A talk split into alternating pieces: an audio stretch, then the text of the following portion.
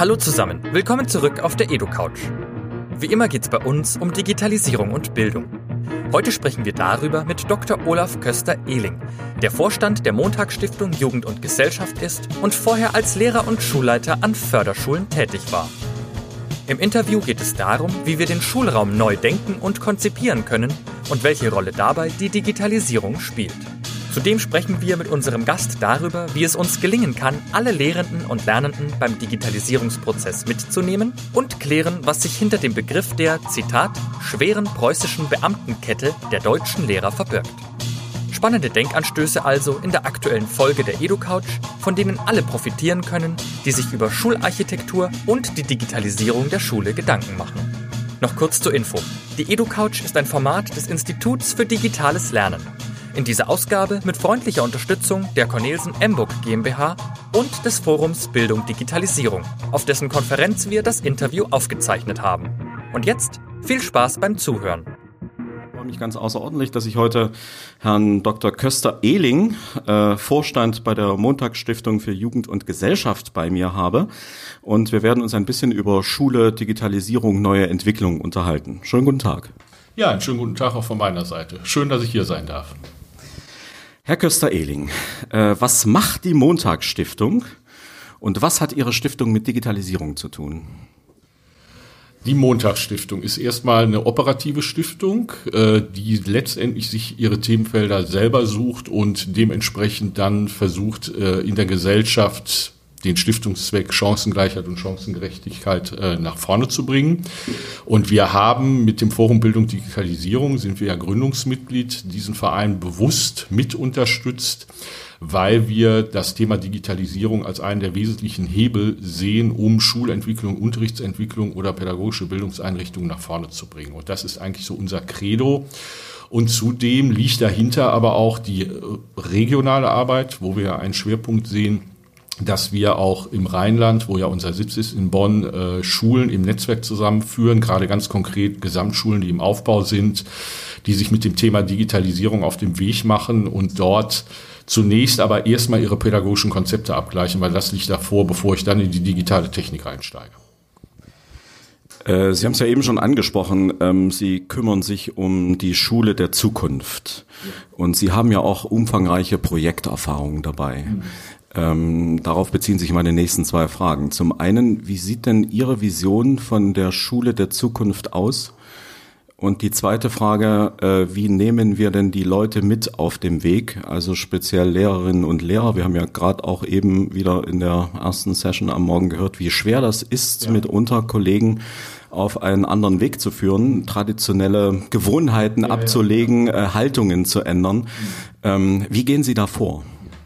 Also ich glaube, zunächst muss man sich einfach darüber verständigen. Äh, in, Im Kern sind es eigentlich unserer, aus unserem Verständnis die Fragen, was sollen Schüler lernen im 21. Jahrhundert, wie sollen sie lernen und wo sollen sie lernen. Wenn man auf das Was schaut, und das wird ja auch hier auf der Konferenz hier deutlich, ist es, glaube ich, einfach wichtig, äh, die Kompetenzen, die Schüler brauchen für das 21. Jahrhundert, sind nicht mehr Wissensaneignung. Der Schüler und die Schülerin kommen nicht in die Schule, um Wissen vermittelt zu bekommen. Das können sie jederzeit woanders auch abrufen, sondern es geht, glaube ich, sehr darum, wie gehen wir oder wie lernen wir es, bringen wir es den Schülern bei, wie sie mit dem Wissen umgehen, welche Informationen fließen auf sie ein, was ist eine richtige Information, was ist eine falsche Information und wie werden die zusammengebracht und vernetzt. Und da ist dann auf der anderen Seite die Frage, wie soll das geschehen? Und da denke ich, sind eben die Lehrmethodiken, äh, die wir bisher haben, sehr instruktive Lehrmethodiken in den meisten Schulen doch zu hinterfragen. Und aus unserer Sicht geht es einfach darum, äh, hinzugucken, wie kriegen wir andere Methodiken, die ja auch bekannt sind aus den Reformpädagogiken. Also da erfinden wir nichts Neues. Das kennen wir vor 100 Jahren schon. Die wesentlichen Reformpädagogen haben das alle aufgeschrieben, ob John Dewey aus dem amerikanischen Raum, Montessori, Steiner und, und, und. Also da kann man jetzt die Liste unendlich fortsetzen. Wie sollen die lernen? Und da kommt es, glaube ich, sehr darauf an, dass die Methodiken der Kollaboration, der Kreativität, der Kommunikation etc. gefördert werden und das bestmöglich immer in realen Projekten. Und vielleicht nochmal auch so ein Beispiel zum Wissen. Also ich denke, wir müssen Schülern auch klar machen, dass es gewisse Wissenssachen gibt, wie die Antike, die Philosophie, die werden bleiben, die sind wichtig, da kann ich mich mit auseinandersetzen. Es gibt aber auch Thematiken, wenn wir jetzt in Programmiersprache die verändern sich ja fast stündlich, minütlich. Da ist eine ganz andere Geschwindigkeit. Darauf muss Schule reagieren.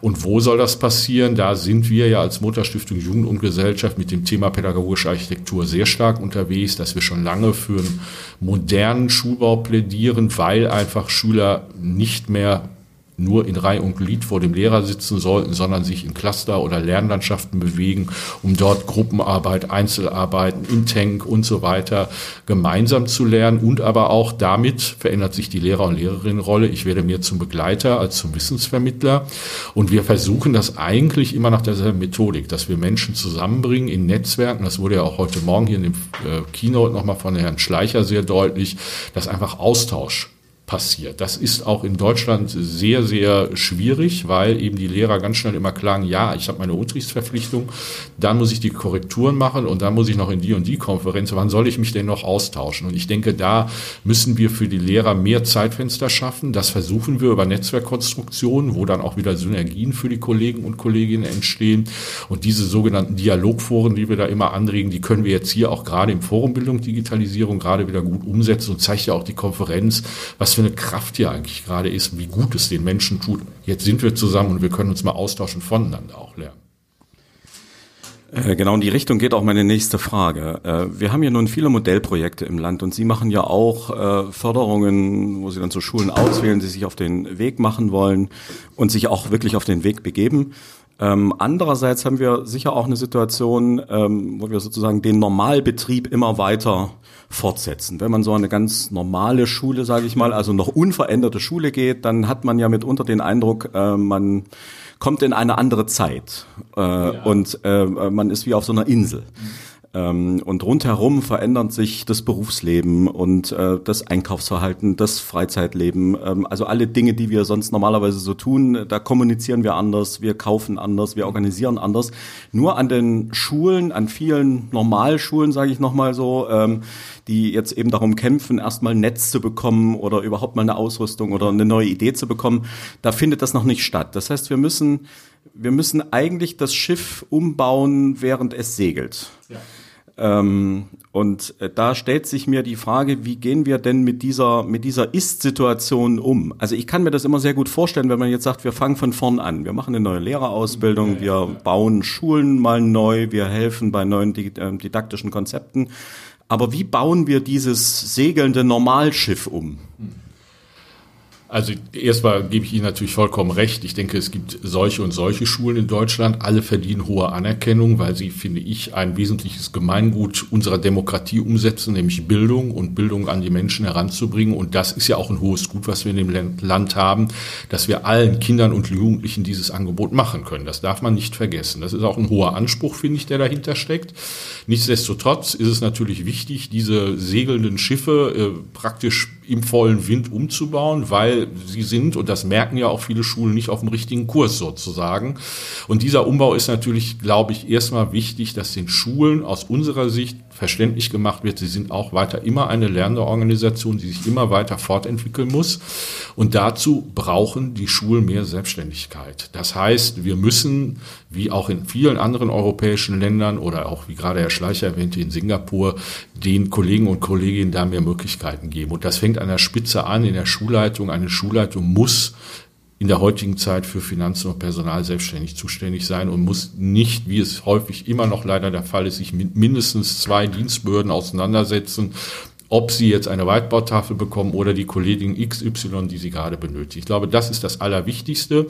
Und wenn dann diese Zeitfenster auch kommen, werden sich sofort auch Arbeitszeitmodelle ändern und Schulen werden sich ganz schnell auch auf den Weg machen.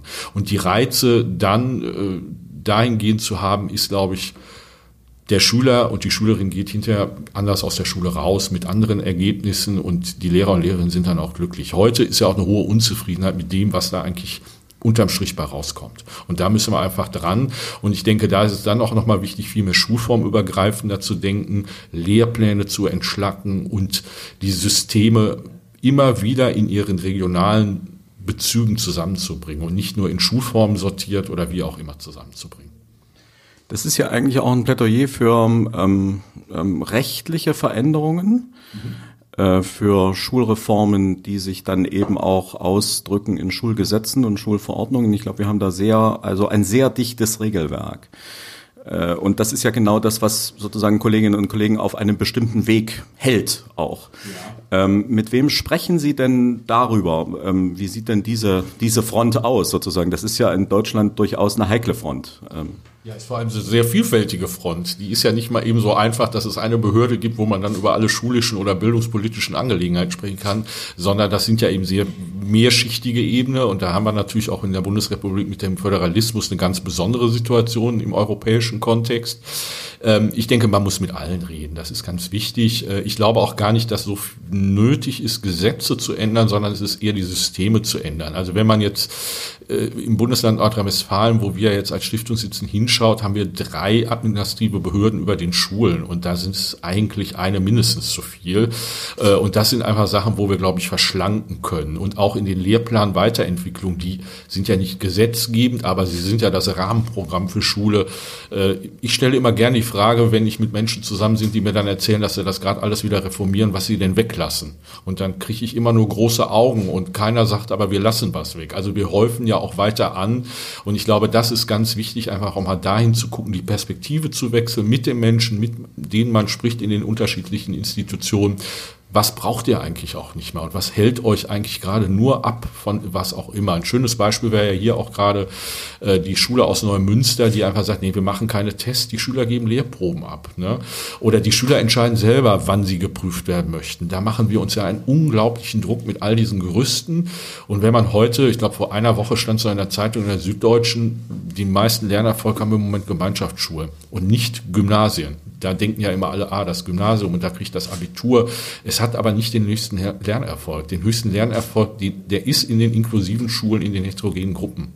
Nirgendwo anders und heute auch wieder gehört, soziales, emotionales Lernen muss ganz, ganz viel gefördert werden. Und ich glaube, dahin müssen wir gucken, gar nicht so sehr, dass wir neue Gesetze gebrauchen, weil die neuen, die Schulgesetze geben viel Freiheit. Ja, nun sind wir hier auf einer Veranstaltung, die äh, Forum Bildung Digitalisierung heißt. Äh, deswegen gleich zwei Stichworte, ähm, die Ihnen bekannt sind und um diese entbrennt ja auch mitunter ein äh, Streit. Digitaler Mehrwert oder digitaler Neuwert? Ich würde sagen beides. Also natürlich haben wir einen Mehrwert, das habe ich ja auch gerade schon gesagt. Heutzutage können wir Wissen ganz anders abrufen als früher. Also ich persönlich bin auch im Land groß geworden und wenn ich das Buch in der Bibliothek nicht ausleihen konnte, gab es das für mich nicht. Äh, heute meine Töchter äh, gucken in ihr Handy und wo das Wissen drin ist und können das abrufen, können die Bücher lesen. Also das ist natürlich ein eindeutiger Mehrwert äh, der aber sicherlich auch äh, herausfordernd ist, weil es natürlich auch eine Fülle von Informationen ist, mit denen Kinder und Jugendliche umgehen müssen. Und ich finde, diese Zahlen, die auch gerade jetzt von der OECD wieder gezeigt worden sind, deuten sehr darauf hin, wie schwierig dieses Loslassen dann da auch ist.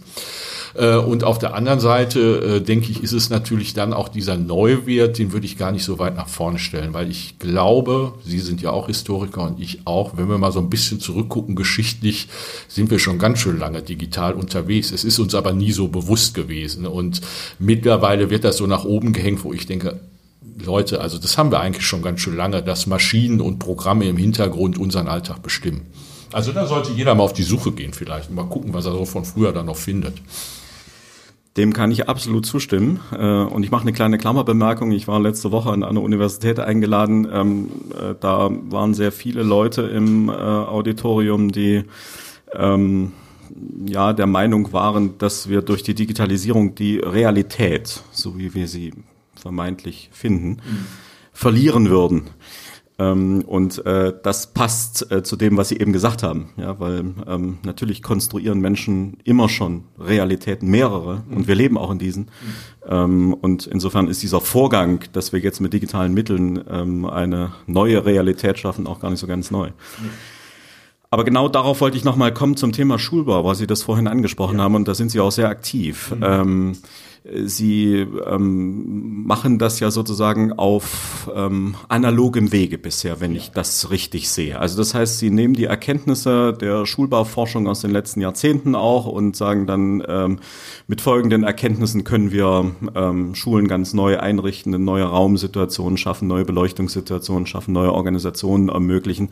Nun kann man sicher in digitalen Zeiten Schulorganisationen auch viel stärker mit digitalen Mitteln vorstellen. Mhm. Ähm, wie bringen Sie denn da ähm, Analoges und Digitales eigentlich zusammen? Mhm. Oder noch deutlicher gefragt, äh, braucht es diese starke Konzentration auf tatsächlich real gebaute äh, Häuser noch oder könnten wir davon auch abstrahieren?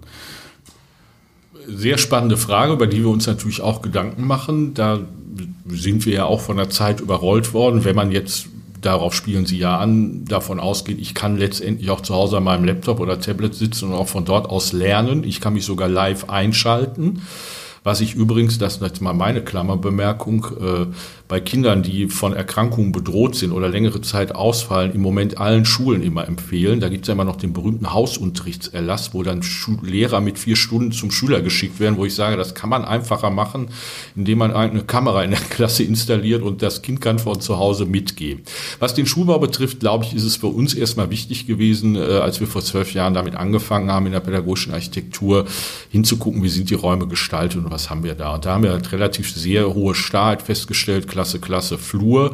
Und wir sind ja jetzt erstmal von ganz anderen Räumlichkeiten öffnend ausgegangen in Clusterform in Lernlandschaften, wenn denn Schulen gebaut werden. Und das werden sie weiterhin. Und ich finde das auch wichtig, dass es diesen Ort weiter gibt, wo ich mich lebendig treffen kann. Also ich möchte keine Schule in der Zukunft haben, die eigentlich nur noch virtuell existiert das wird es vielleicht auch irgendwann mal geben, da kann man ja die Menschen nicht aufhalten, aber ich denke, diese Zusammenkünfte von uns Menschen in der Vis-à-vis-Situation und in der direkten Kommunikation, ist wichtig und dazu braucht es Bauten.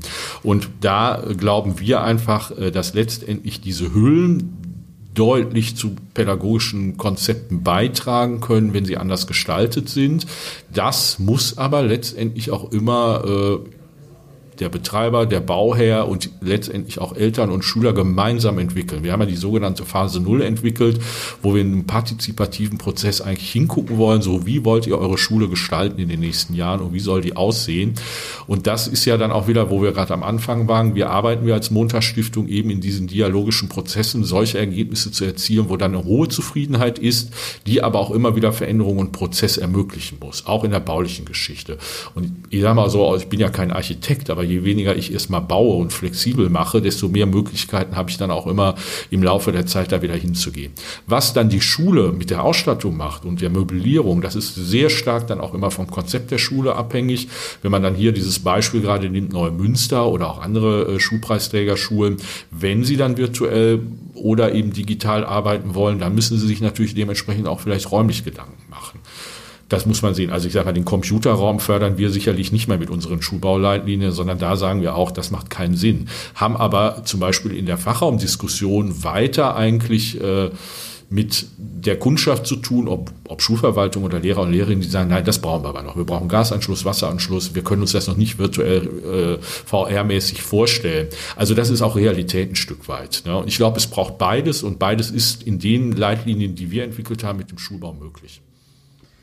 Ich komme nochmal auf die Kolleginnen und Kollegen zu sprechen. Äh, wir haben ja in der letzten Woche ein äh, Interview gehabt von äh, Karl, äh, von Heinz Elmar Zehnort, mhm. äh, also einem der großen Pädagogikpäpste sozusagen in diesem Land, der den Lehrerinnen und Lehrern ja doch sehr harsche Vorwürfe macht mhm. und sagt, sie seien zu konservativ, äh, zu wenig veränderungsbereit, sie hätten ähm, Kontrollfantasien, sie würden bei digitalen äh, Dingen immer sofort die Probleme sehen und ja. die Schwierigkeiten sehen. Und das sei schon immer so gewesen, sagt er. Das ist bei seinem Herkommen, da er auch Bildungshistoriker ist, mhm. ähm, ähm, jetzt nicht verwunderlich. Er sagt, das sei also schon äh, zu Goethes Zeiten so gewesen, hätte sich im Grunde bis heute nicht geändert.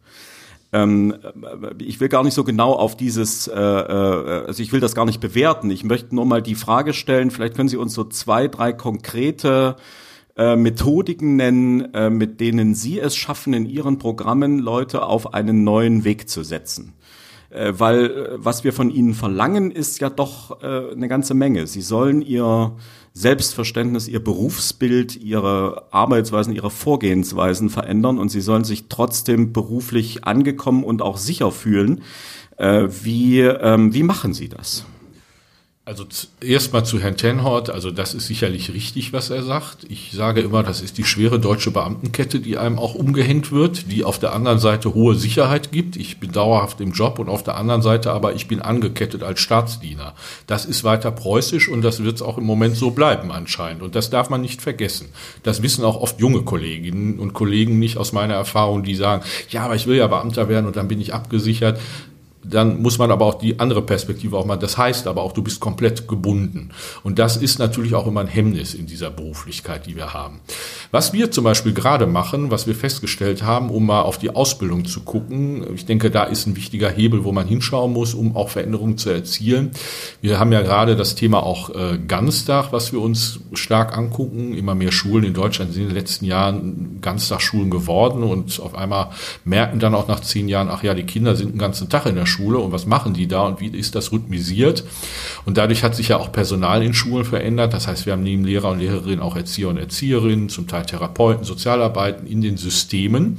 Und wir haben jetzt bei unserer Ganztagsoffensive in NRW festgestellt, dass die sich in der Ausbildung überhaupt nicht begegnen, auch nicht sich mit diesem Thema auseinandersetzen, was wir sehr erschreckend fanden, weil die Systeme uns auch oft gespiegelt haben, ich bin Lehrerin, ich mache morgens die Bildung und nachmittags, das sind die Erzieher, die machen die Betreuung da hört man schon, da gibt es überhaupt kein gemeinsames Bildungsverständnis. Also haben wir gesagt, wir müssen die Menschen eigentlich in der Ausbildung schon zusammenbringen. Wir haben jetzt ein kleines Pilotprojekt gestartet äh, in Köln mit der TH Köln und der Uni Köln und den entsprechenden Ausbildungsseminaren, die für Lehrer und Lehrerinnen zuständig sind und mit einem Berufskolleg von Erzieher und Erzieherinnen.